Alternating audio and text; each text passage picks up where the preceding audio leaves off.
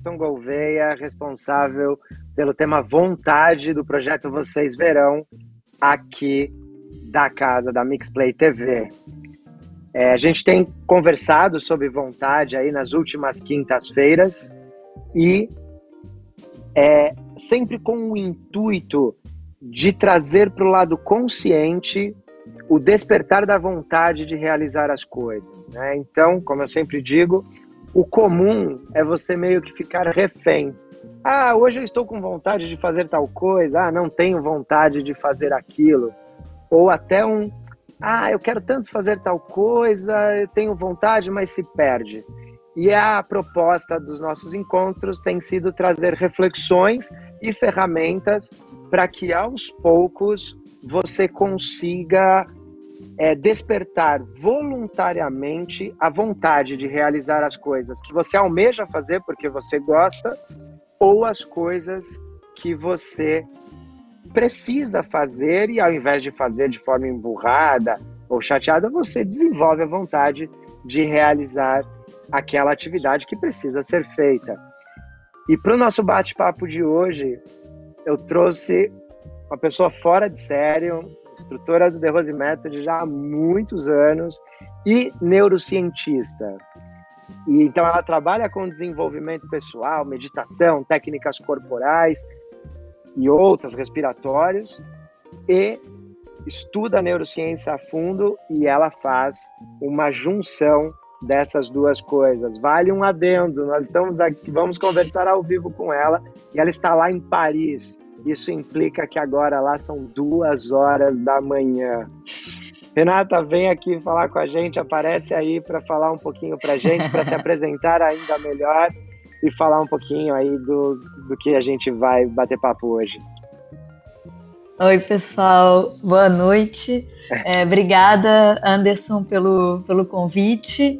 E é, já tem que começar dando exemplo de vontade, né? vontade de estar aqui. exatamente, exatamente. É, é, é, acho que você já começa colocando de, de forma genial, né?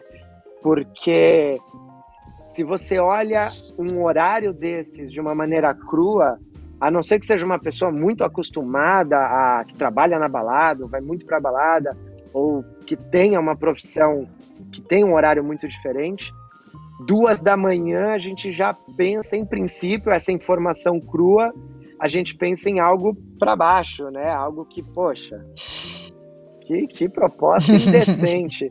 Por outro lado, quando aquilo está alinhado com, com o seu propósito, com o que você gosta, com aquilo que te move, aí realmente vira uma proposta interessante. Talvez desafiadora, é verdade. Mas interessante, né? É mais ou menos por aí? É, o desafio, na verdade, é, é gostoso, né? É, é recompensa o desafio quando ele faz sentido. E quando ele parte de uma escolha sua, né? Que não é alguma coisa que é imposta.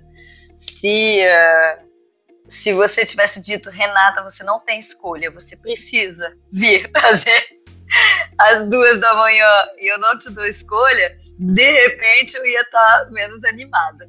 Mas é, eu disse voluntariamente sim, então é, essa, essa tomada, muitas vezes, inclusive, as pessoas confundem liberdade com falta de, de, de limites ou de, ou seja, com, não, não ter limites ou não ter, é, tá me faltando um termo em português, é, coisas que, no, que nos impeçam de fazer aquilo que a gente quer, né?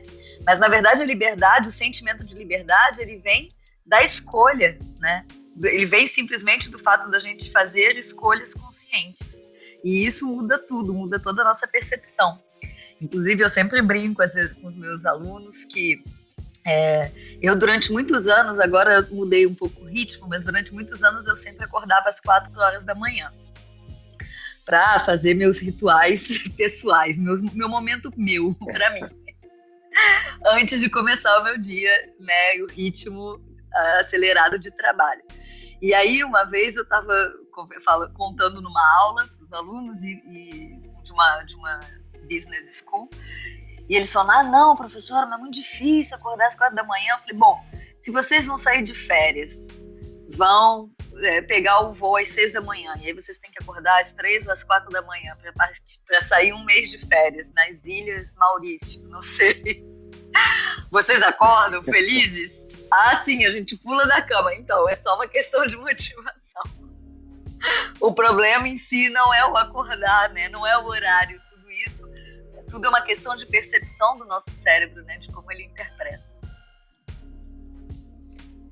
Verdade. Muito, muito, muito verdade isso, né? Tem um, uma, uma historinha que, que diz assim, eu, eu estou aqui com um pão e eu parto esse pão ao meio, mas eu parti mais ou menos ao meio. Tem uma parte bem menor do que a outra.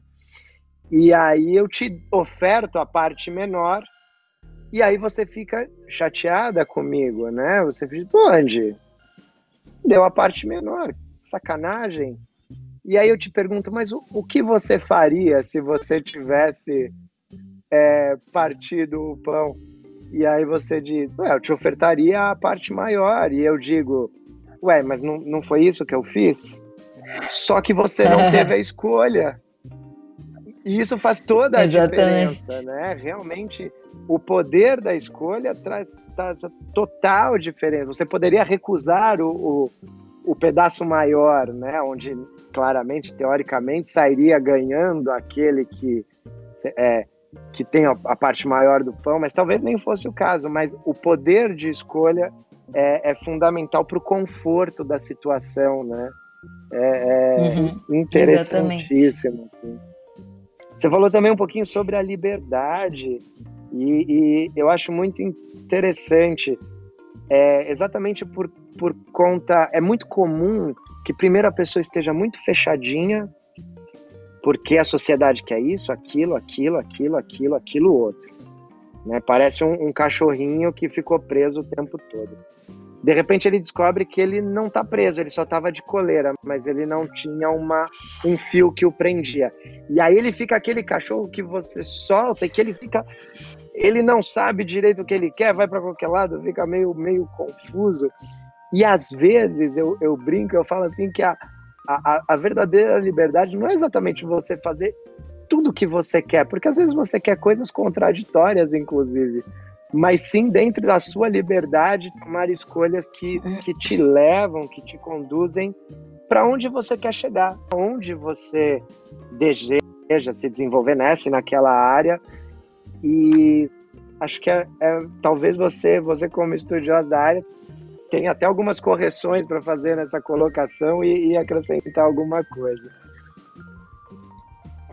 É, na verdade, o que é super interessante para entender esse processo da, da, da, vontade, da tomada de decisão, né, para as nossas escolhas de forma mais consciente, é entender um pouco como é que nosso cérebro funciona. Porque nós sempre temos essa sensação de que nós somos muito racionais, que nós estamos no controle de tudo e somos seres vivos superiores por causa disso, né? Só que, na verdade, quando a gente entende como o cérebro funciona, a gente aprende que quase 100% do nosso cérebro funciona de maneira automática, involuntária, inconsciente, tá? Então, assim, entre 96 e 98% do nosso cérebro funciona de maneira automática.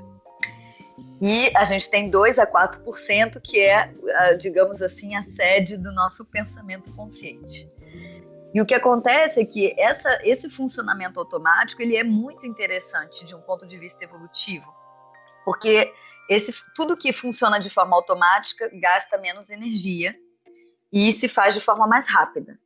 Então, o fato do nosso cérebro ter se desenvolvido dessa forma permitiu é, o nosso cérebro tra tratar esse número imenso de informação que ele trata por minuto, por segundo, tá? É, tipo, milhares de informação por segundo. E aí é o que permite também da gente sobreviver, né? E fazer todas essas coisas, deixar a máquina funcionar sem gastar tanta energia. O nosso cérebro, a missão, a primeira missão do nosso cérebro é nos manter em vida, né? Manter a nossa sobrevivência. Para sobreviver, a base é energia. A gente precisa de energia para sobreviver. Então, o nosso cérebro ele é feito para nos fazer poupar energia. Tudo que ele pode fazer de forma automática, ele vai fazer. Porque vai permitir economizar energia e poupar para quando a gente precisar realmente dessa energia para sobreviver. E essa, esse 2 a 4% de pensamento consciente, ele, ao contrário, gasta muita energia, leva mais tempo, mas é o que nos permite nos adaptar, tomar consciência, mudar hábitos, ter vontade, dar sentido, propósito, todas essas coisas, né? Ter autoconhecimento, consciência das coisas de uma maneira geral. Então, é essa parte que nos permite, de alguma forma, evoluir enquanto indivíduo, enquanto espécie, é, mas que gasta mais energia. Porque tudo que é consciente implica no nosso cérebro novas conexões que estão sendo feitas, tá? E aí isso leva, é, isso, isso faz com que a gente gaste mais energia e leve mais tempo para fazer. E aí vem o ponto básico, que tem a ver com essa questão da vontade. Porque assim, normalmente a vontade, para que, que a gente precisa de vontade? Para alguma coisa que, é, ou porque a gente precisa mudar um hábito, ou porque a gente precisa ou quer instaurar um hábito novo. E tudo isso demanda energia. Se o nosso cérebro não sabe o porquê e a utilidade de fazer aquilo, de gastar energia para aquilo, ele não quer fazer. Eu sempre brinco dando exemplo quando eu estou assim, em aula com um monte de gente, eu, eu falo, peço para o pessoal, por favor, levantem o braço direito. Aí todo mundo se olha assim, hesita e levanta o braço direito. E aí eu falo, o que, que passou pela cabeça? E todo mundo diz, bom, além de dizer qual era o direito e qual era o esquerdo, que tem gente que fica confusa, a pergunta é por quê? Ou o que, que ela vai pedir depois? Porque só levantar o braço não faz sentido. Claro. E aí o teu cérebro não quer deixar você fazer. E é uma coisa simples, você nem tá gastando tanta energia assim para levantar o braço. Mas o teu cérebro hesita porque ele fala, mas para que fazer isso, né? Mas se eu pedir, é, se nós estivéssemos no mesmo lugar e eu pedisse, ai, Andy, eu tô falando muito, será que você consegue pegar um copo d'água para mim? Você não ia hesitar, você ia levantar, andar, gastar muito mais energia, levantar, ir na cozinha, pegar um copo d'água, trazer para mim, você ia gastar muito mais energia, mas o seu cérebro ia fazer sem questionar, porque o objetivo é claro, o porquê é claro, tá? Então isso é a base. Hoje em dia a gente fala muito de propósito, de dar sentido, de dar significado para as coisas e, e a gente fala muito disso como uma questão fisiológica, fi, é, filosófica. E eu costumo dizer que antes de ser uma questão filosófica, é uma, é uma necessidade biológica. É uma necessidade fisiológica do nosso cérebro. Se não dá sentido, o nosso cérebro não consegue mobilizar energia, e motivação é isso, é a capacidade do nosso cérebro de mobilizar energia física e mental para fazer alguma coisa. Se o porquê não está não tá claro e a utilidade disso não está clara, o cérebro não aceita. De fazer. Sensacional. Bom, eu acho que o pessoal em casa já, já teve uma boa amostra do que, que vai acontecer aqui hoje. Então a gente vai dar uma olhadinha num VT falando sobre a nossa plataforma e daqui a pouquinho a gente volta para continuar esse bate-papo com a neurocientista Renata Coura.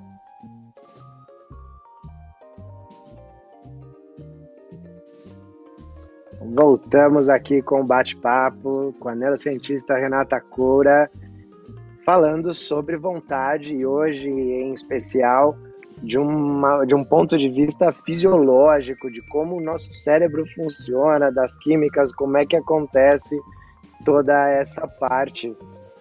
Recontinue falando para a gente, estava ótimo.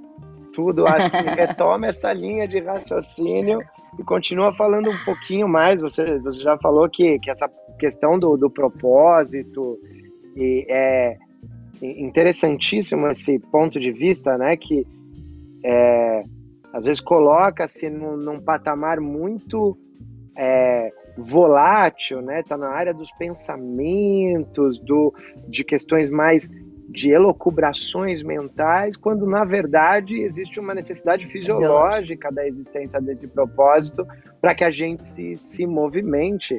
E eu acho que é partir daí continuar explicando para gente como é que isso tudo funciona. Olha, eu sempre dou um exemplo. Quando eu cheguei em Paris, faz quase 13 anos já, é, eu cheguei, bom, meio perdida, não conhecia ninguém. Cheguei no sábado à noite. É, bom, tive toda, toda uma aventura, mas fica para uma próxima vez a aventura. Não vou contar toda a história hoje, senão a gente vai perder muito tempo. Mas depois de todo, digamos assim, de toda a aventura que foi um pouco estressante, difícil, eu cheguei no meu quarto, eu estava numa uma, uma casa de estudante na época, e é, fui pro. abri a janela do quarto, e aí olhei pela janela e vi a Torre Eiffel. Aí fiquei, ai, que lindo, não acredito e tal. E a torre é gigante, então eu olhei pela janela e ela parecia que estava pertinho, né? Isso era sábado à noite. No domingo, eu começava o, traba trabalhar na segunda, então no, no domingo eu estava lá sozinha, não conhecia ninguém. Falei, bom, vou andar até a Torre Eiffel. A Torre Eiffel está aqui do lado, tranquilo, né? Vou ali. Aí desci. Na época eu não tinha smartphone, não sabia, né? Nada de Google Maps e tudo mais, então era na, na orientação mesmo. E eu me guiava pela Torre Eiffel, então ia olhando e ia andando naquela direção. De vez em quando eu via que não dava pra ir por aqui, eu pegava os atalhos e tal. Só que eu andava, andava, andava não chegava nunca naquela torre. E aí, lá pelas tantas, eu tava assim, eu tava exausta já, tava cansada, não sei quantas horas eu já tinha andado e eu não chegava na torre. Bom, forçosamente eu me, me, devo ter me perdido, né, e tal, e não fiz o caminho mais lógico. E, e aí eu cheguei a pensar, vou desistir vou pegar, vou dar meia volta vou voltar para casa. E aí, meu cérebro me falou: pô, você gastou toda essa energia, chegou até aqui, tá cansada, a torre tá mais perto do que antes, então é melhor você ir até o final agora, né? E eu, eu falei: tudo bem. E aí eu fui, caminhei até o final, efetivamente eu tava mais perto, e depois para voltar foi um pouco mais tranquilo. E aí, esse dia eu fiquei pensando: se tivesse, por exemplo, num dia completamente nublado que eu não tivesse mais vendo a torre, eu não ia continuar. Que, que me fez continuar? O meu norte estava ali e estava claro. E aí eu estava ali fazendo esforço, gastando energia, mas aí eu olhava e dizia: tô chegando, tô indo, tô chegando, tô chegando. Tá mais perto, tá mais perto. Então, o nosso cérebro, esse nosso cérebro automático, ele é, é como é que eu vou dizer? Ele interpreta tudo, todas as situações, como ameaça ou recompensa, tá? E biologicamente isso é muito interessante também, porque são coisas que a gente fala filosoficamente, mas tem uma explicação biológica. Biologicamente, o nosso cérebro passa o tempo gerando comportamentos automáticos de busca de pra do prazer e fuga da dor, ou da punição, ou da ameaça, tá? Por quê? Porque a ameaça é aquilo que é percebido pelo nosso cérebro como alguma coisa que é, pode prejudicar a nossa sobrevivência, de uma forma literal, física ou é, psicológica, emocional. Tá? E é, quando a gente faz alguma coisa que, que é percebida pelo nosso cérebro como uma recompensa, é, o nosso cérebro tem tendência de querer prolongar isso ou repetir essa situação. Tá? E aí, por isso que tem que ter cuidado, que às vezes a gente tem as recompensas que eu chamo de recompensa armadilha. Porque muitas vezes a gente escolhe recompensas que dão muito prazer imediatamente, mas que a médio e longo prazo causam prejuízo. E aí precisa fazer a parte consciente entrar em jogo para impedir de entrar na, de cair na, nessa armadilha. Mas voltando para a questão da recompensa, o nosso cérebro ele aprende melhor, ele funciona melhor pela recompensa.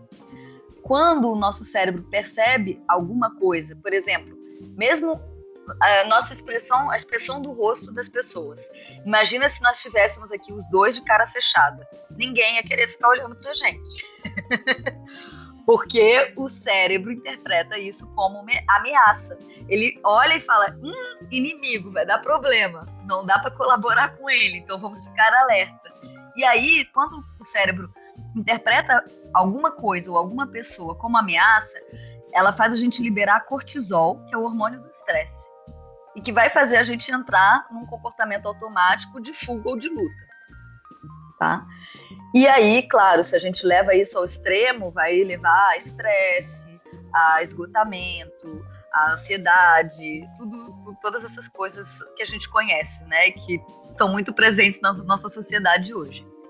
Por outro lado, quando o nosso cérebro percebe uma, uma situação, uma pessoa como uma recompensa, nós liberamos dopamina numa região específica do cérebro que se chama o núcleo accumbens. E quando libera dopamina nessa região, a dopamina é o neurotransmissor do prazer. E quando a gente tem essa liberação de dopamina, a gente tem energia, motivação, o cérebro funciona melhor e a gente tem vontade de ficar ali.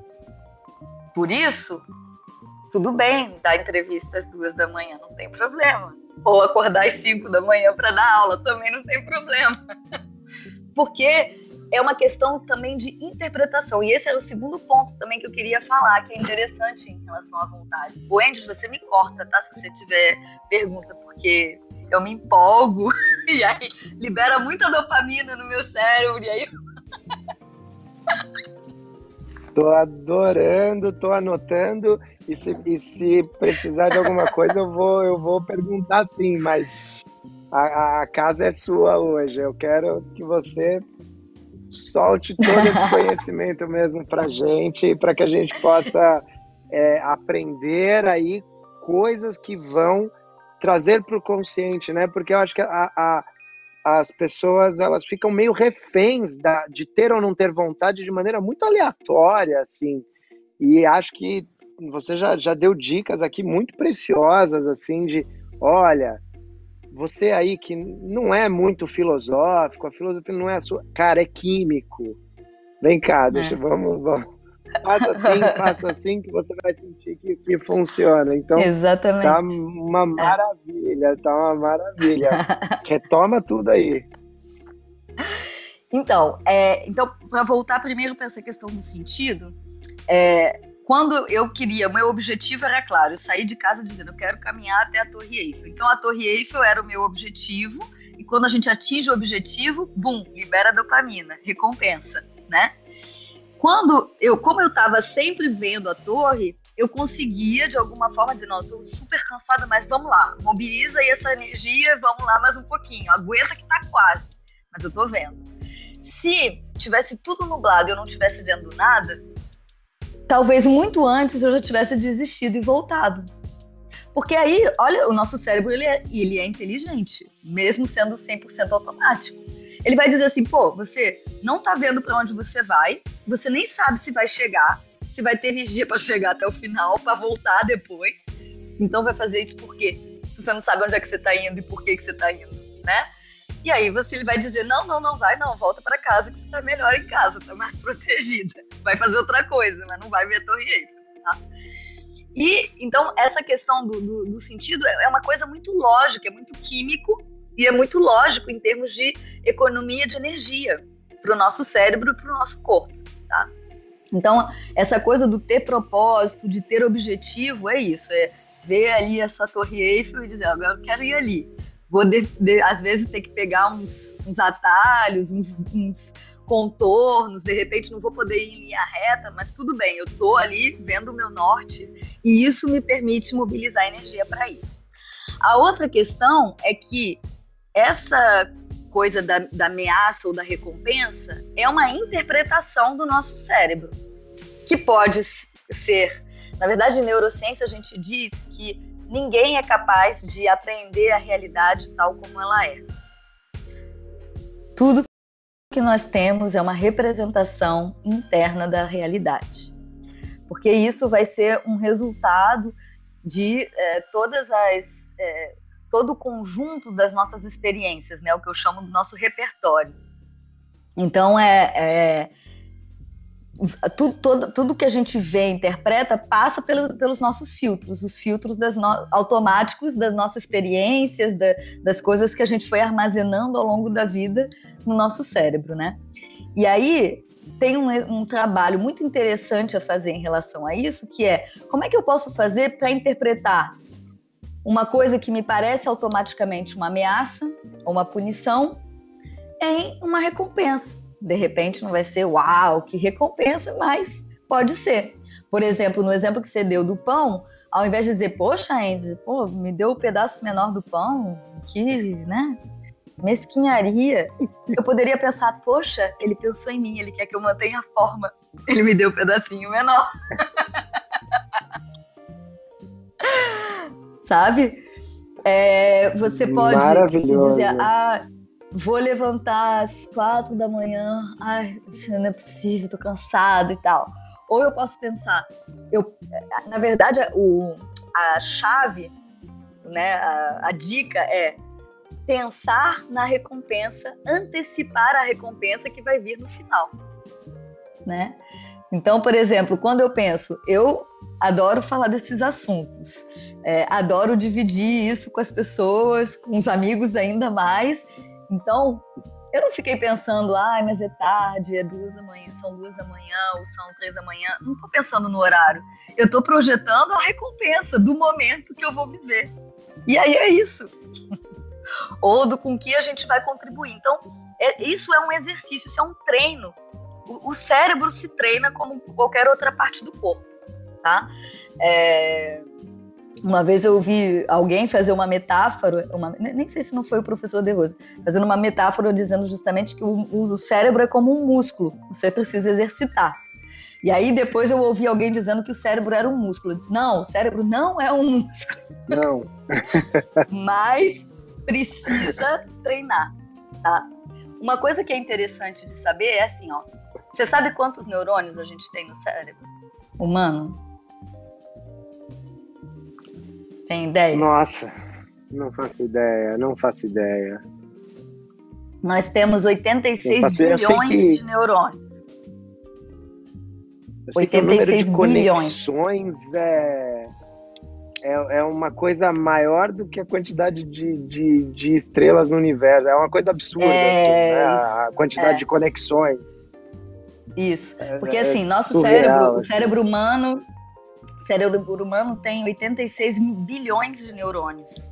Cada um desses 86 bilhões de neurônios pode potencialmente fazer até 10 mil conexões de uma vez. Então é 86, são 86 bilhões elevado à potência 10 mil, tá? Então é enorme. E é esse potencial que a gente, de alguma forma, desconhece e não explora tanto quanto nós poderíamos.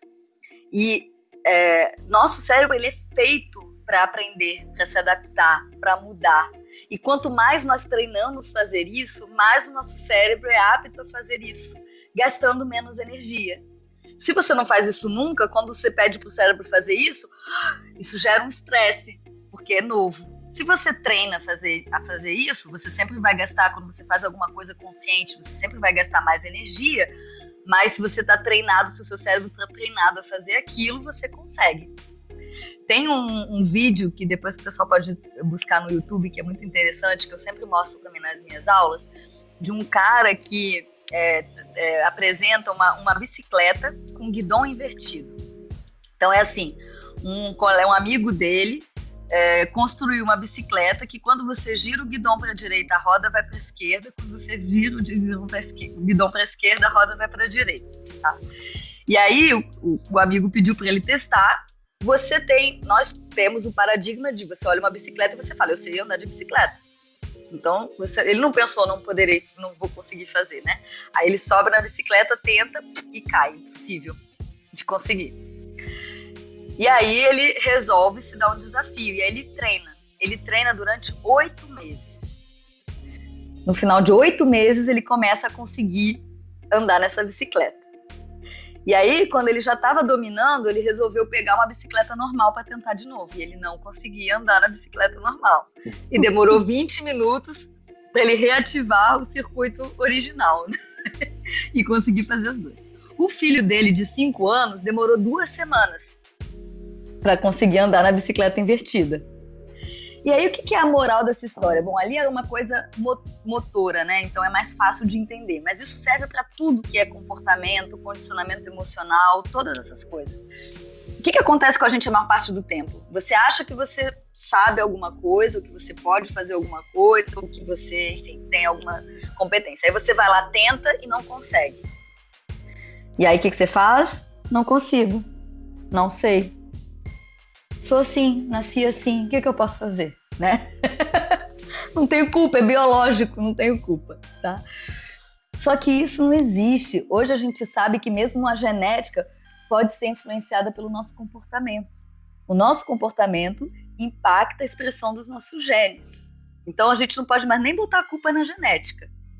Você poderia ter um gene para ser obeso e nunca se tornar obeso.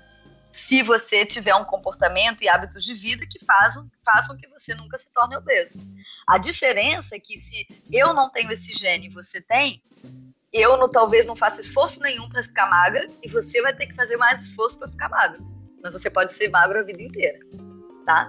É a mesma coisa, esse, essa pessoa do vídeo demorou oito meses treinando cinco minutos todo dia. O filho dele demorou duas semanas. Bom, o filho dele, o cérebro dele está naturalmente treinando a fazer novas conexões. De criança é assim que funciona. Funciona. É, então ele foi, foi mais rápido. Por isso que quando a gente é criança a gente aprende mais rápido, porque o cérebro já está naquele contexto ali de fazer novas conexões. Se ele tivesse de repente treinado mais tempo por dia, ele teria conseguido em menos tempo. Se fosse você a treinar, talvez você tivesse feito em mais tempo. Se fosse uma outra pessoa, talvez tivesse feito em menos tempo. Pouco importa, né? Não faz sentido comparar uma pessoa com a outra. O que faz sentido é se dizer: pouco importa onde eu tô, eu posso ir aonde eu quiser. Basta treinar. Tá? E, e, então esse é um fator importante que é essa, essa consciência de que nós podemos, o nosso cérebro é feito para isso. Aprender, errar faz parte do aprendizado e que a gente só precisa treinar. Então, o cérebro, quanto mais a gente treina, melhor é. Tá? E aí, essa questão da interpretação das coisas como ameaça ou como recompensa pode ser uma escolha consciente e treino. Porque aí treinando, a gente começa a naturalmente interpretar todas as coisas e tentar. Que isso também muitas vezes é, é visto como uma coisa meio. Ai, fica só vendo o lado positivo das coisas. todo Na França tem um termo, inclusive, que fala o, o imbécile heureux. O imbecil feliz, sabe? Pessoa que não tá se dando conta de nada, tá achando tudo lindo. Só que não é isso, não é não ver a realidade. É simplesmente escolher de buscar em cada situação algo que seja ou que atenue a ameaça, que atenue a, punição, ou que é, seja realmente percebido como uma recompensa. E isso já muda a coisa. Tá? Então, a gente tem muito essa cultura do no pain, no gain, né? Se não for pelo sofrimento, se não, é, não vai, né? E, na verdade, o nosso cérebro funciona o oposto disso. É tipo assim, prazer, dá recompensa, dá prazer e ele vai fazer tudo que você quiser. Tá? Só tem que escolher bo as boas recompensas, né? Para depois não estragar tudo. Então, por exemplo, é, se você quer começar a levantar de manhã e começar a correr, e aí você fala, não, mas eu tenho dificuldade de levantar de manhã, eu tenho dificuldade de correr, eu tenho. É, você não vai levantar nunca para correr. Aí você fala assim, tá bom, vou levantar para correr e depois da corrida eu vou me dar uma recompensa. Aí você pensa numa coisa que você gosta, sei lá, teu café da manhã preferido, sei lá, ouvir música, tomar um banho de banheira, sei lá, qualquer coisa, tá? E aí você vai, acorda cedo, corre e vai dar, e se dá a sua recompensa. E o, no dia seguinte o teu cérebro já vai estar tá antecipando a recompensa e ele vai querer acordar para fazer, para correr. Ele não vai querer acordar para correr, ele vai acordar para querer a recompensa que vem depois. Só que treinando isso e repetindo isso, vira um hábito. Ou seja, vira automático. Então, é, a vontade está muito ligada, primeiro de tudo, com dar sentido e porquê. E, e, em segundo lugar, essa capacidade de interpretar, de mudar conscientemente a interpretação que a gente dá às coisas. Por isso que quando eu dou o exemplo de quando você precisa acordar cedo para pegar um avião para sair de férias, você não tem problema nenhum de motivação, tem problema nenhum de, de vontade, de força de vontade para acordar cedo. Por quê? Porque naturalmente o teu cérebro está antecipando a recompensa, né? E é uma questão realmente simplesmente de treino. Treino demanda disciplina. E aí a disciplina também é visto como uma coisa no pain, no gain. É, é visto como uma coisa ruim, chata, difícil, né, sofrida. E na verdade, disciplina é liberdade, já dizia Renato Russo. Muito sabiamente. Mas é porque mesmo esse olhar da disciplina é se o, o seu cérebro interpreta a disciplina como Ou seja, eu sei por que, que eu quero fazer aquilo, eu sei por que, que eu quero desenvolver um certo hábito. Eu sei aqui que aquilo, aonde aquilo vai me levar e a utilidade daquilo. E aí eu decido que eu quero fazer esse caminho até chegar lá. Eu decidi e eu sei aonde aquilo vai me levar. Então, mesmo que aquilo ali me custe um esforço, esse esforço vai ser confortável, vai ser gostoso, porque eu escolhi fazer. Então, vai ser recompensa.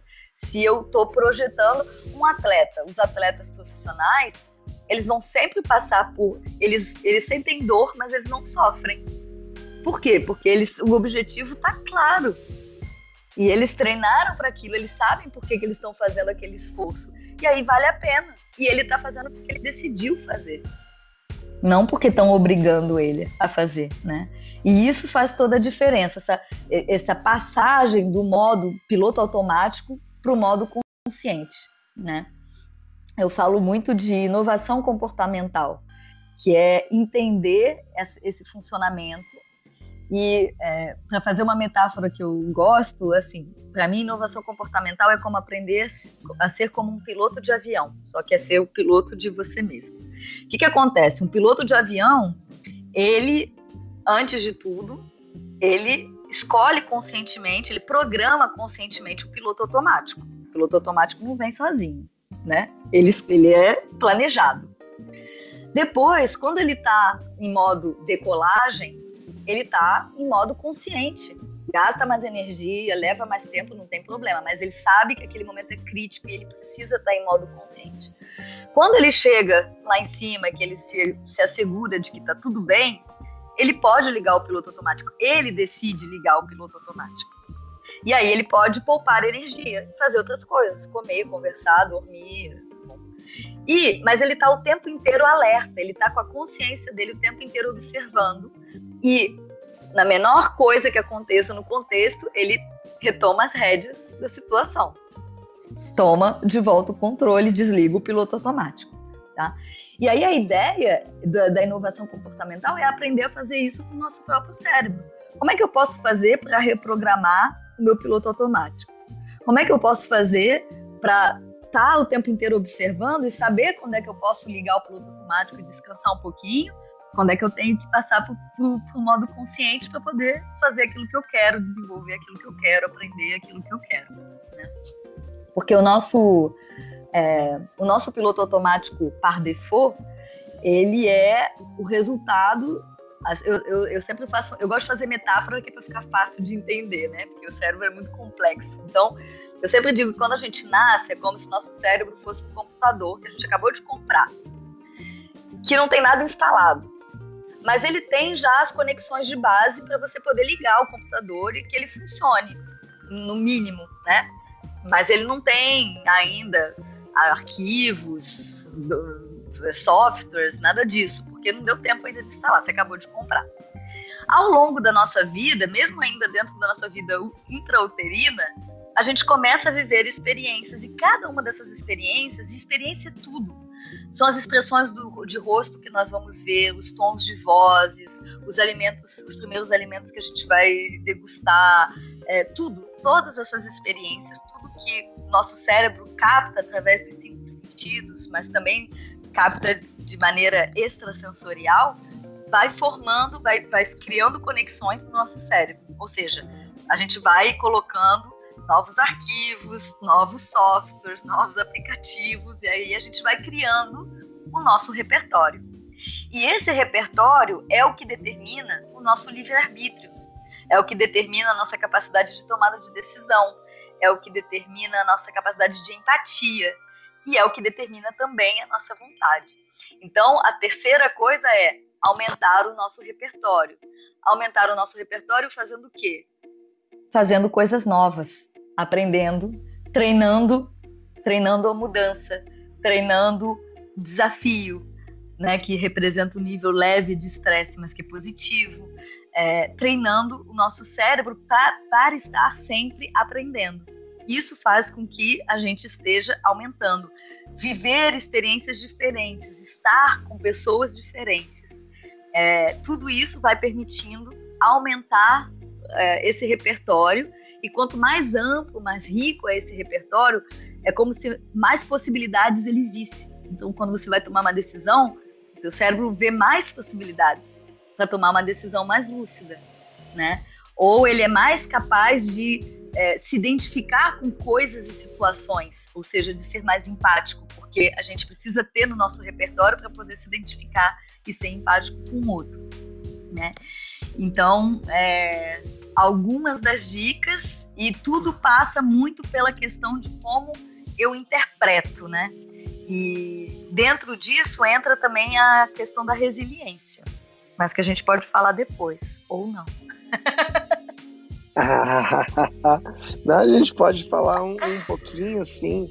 E, e, acho que em cima disso que você acabou de dizer, você falou tanta coisa interessante, eu anotei tantas coisas, mas acho que para o pessoal, para não voltar em termos, em coisas mais antigas, já que você já falou um pouquinho mais de tempo, acho que nunca foi tão fácil, né, a gente se conectar e, e, e conversar com pessoas diferentes, né, é, uma pessoa que está fazendo um, um, trabalho de mestrado ou de doutorado se comunicar com uma pessoa de outro continente que também está fazendo aquele um trabalho semelhante, trocar ideias, né? É, acho que existem diversas ferramentas é, e que cabe também ao usuário conseguir fazer as escolhas adequadas, né? De como usar a internet de maneira a, a gerar essas, essas recompensas a, almejadas.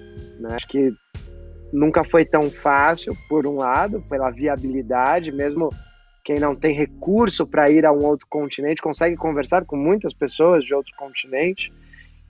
Ao mesmo tempo, nunca houve tanto assédio de, de coisas que talvez não nos interessem, mas que podem acabar roubando ali o nosso tempo, que seria precioso para adormecer, para se alimentar melhor, ou até mesmo para para se divertir com algo que de fato te divirta e não com uma curiosidade que não vai te acrescentar nada, né? É, talvez esse momento é, você ter filtro, um filtro uhum. muito bem calibrado ali para para descartar com facilidade aquilo que realmente não, não lhe interessa e gastar um, um, um, tempo com aquilo que é, que é mais importante e que vai trazer essa, essas questões todas que você expôs para nós. É mais ou menos por aí também? É, é porque essas coisas é, podem to, é, cair na, na coisa da, da recompensa armadilha, né? Sei lá, por exemplo, as, as redes sociais. Muitas pessoas viram é, reféns de estar ali o tempo inteiro vendo a vida dos outros. E aí a gente pode ter, inclusive, hoje nós temos muitas questões ligadas a isso, né?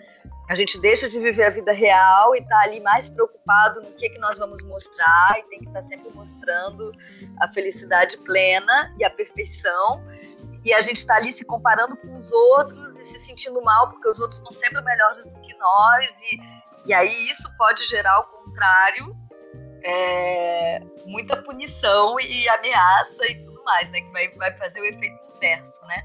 Então tem sempre a base de tudo é escolha consciente e utilização consciente das coisas, né? É, efetivamente, hoje é muito fácil se conectar com as pessoas no mundo inteiro, é muito fácil obter informação, é muito fácil se interessar pelos outros e por histórias diferentes.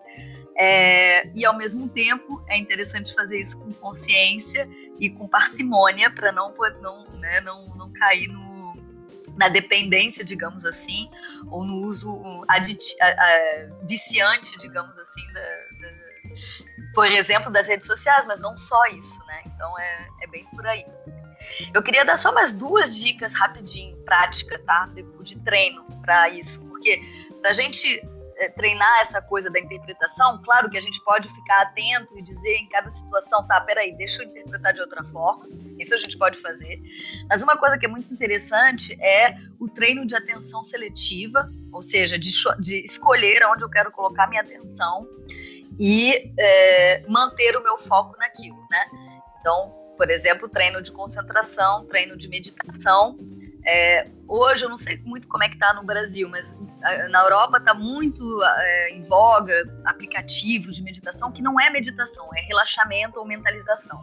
Que é muito legal, é muito interessante, faz bem, mas não é meditação, tá? Meditação é parar de pensar, é atenção seletiva, é dizer, eu quero ficar concentrado só nisso e treinar o teu cérebro para fazer o que você está pedindo para ele fazer e conseguir manter isso, né, no tempo. Então, isso é uma coisa muito interessante. E a segunda é, coisa interessante é a gratidão. É, porque a gratidão é uma emoção que transforma muito a química cerebral e que nos permite justamente de reinterpretar as coisas. Para se sentir grato, a gente precisa identificar o aspecto positivo das coisas e das pessoas.